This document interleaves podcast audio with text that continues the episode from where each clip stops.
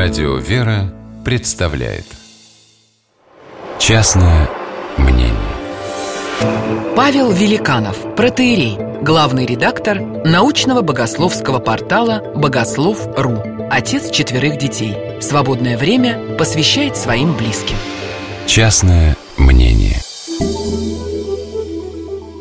Отец Пимен не хотел ехать в эту паломническую поездку к мощам святителя Николая.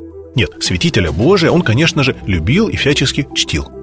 Но, будучи ревностным монахом, всегда считал, поездки, тем более за границу, это баловство, от которого больше вреда, чем духовной пользы. Однако в этот раз почему-то он не стал сильно сопротивляться настойчивому предложению благочинного. Тем более, что в поездке требовалась его помощь как духовника для исповеди многочисленных паломников. Батюшка никогда не отличался крепким здоровьем а в последние годы в монастыре оно совсем расстроилось. Лишний вес, диабет, постоянная боль в коленных суставах. Все это радости не прибавляло. Но, как и полагается монаху, отец Пимен старался переносить скорби с безграничным терпением. Служб было много. Но между ними удалось и по городу побродить, посидеть в кафе, понаблюдать за окружающими. Отец Пимен никак не комментировал происходящее, предпочитая складывать внутрь себя все впечатления. Он знал, что в какой-то момент эта непонятная пестрая мозаика вдруг сложится в четкую картину, и только тогда он сможет ей поделиться с окружающими. И вот, когда до посадки в самолет оставалось несколько часов, благочинный спросил. «Ну как, отче Пимени, что скажешь? Понравилось ли тебе здесь?» Слегка приподняв брови, монах протяжно ответил. «Ну, не знаю. Любят они себя очень». Благочинный прищурился. Это плохо или хорошо?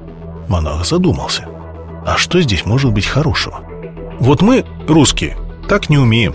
Смотри, как они заботятся об окружении себя разными приятными и полезными вещами. О том, чтобы все было удобно и комфортно. О своем питании, о здоровье. О том, чтобы был ритм жизни приятный, без стресса и излишнего напряжения. Они умеют расслабляться и отдыхать. И что? Разве все это греховно и плохо? С удивлением посмотрел на отца Пимена благочинный. Ну, не знаю.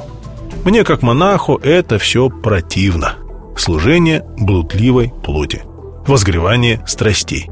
Разве может быть духовная жизнь в таком комфорте? Без подвига и предельного напряжения? Без терпения скорби и тесноты? Где у них крестоношение? Нет его. Отец уже начинал горячиться. Да, мы, русские, Поэтому нас западные люди не любят. У нас в крови боль и труд, даже у неверующих. Потому что кровь у нас все равно православная. Генная память о святой Руси. Она требует подвига. А здесь все тоскливо. Отцы замолчали. Неподалеку молодой монах молча слушал этот диалог. Он ничего не сказал, но в его голове так и вращался один и тот же вопрос. А вот если бы отец Пимен в свое время, будучи молодым монахом, следил за питанием, делал зарядку, да и просто относился к своему телу не с презрением, а как к рабочей лошадке. Разве он стал бы к 50 годам живой развалиной?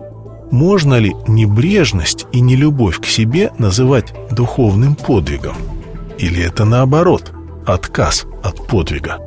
Разве в саморазрушении суть христианского подвига? Посадка началась. Молодой монах Вдруг понял, а ведь он уезжает с полученным от святителя Николая ответом, который так долго его терзал. Что же такое ложно понятое подвижничество? Частное мнение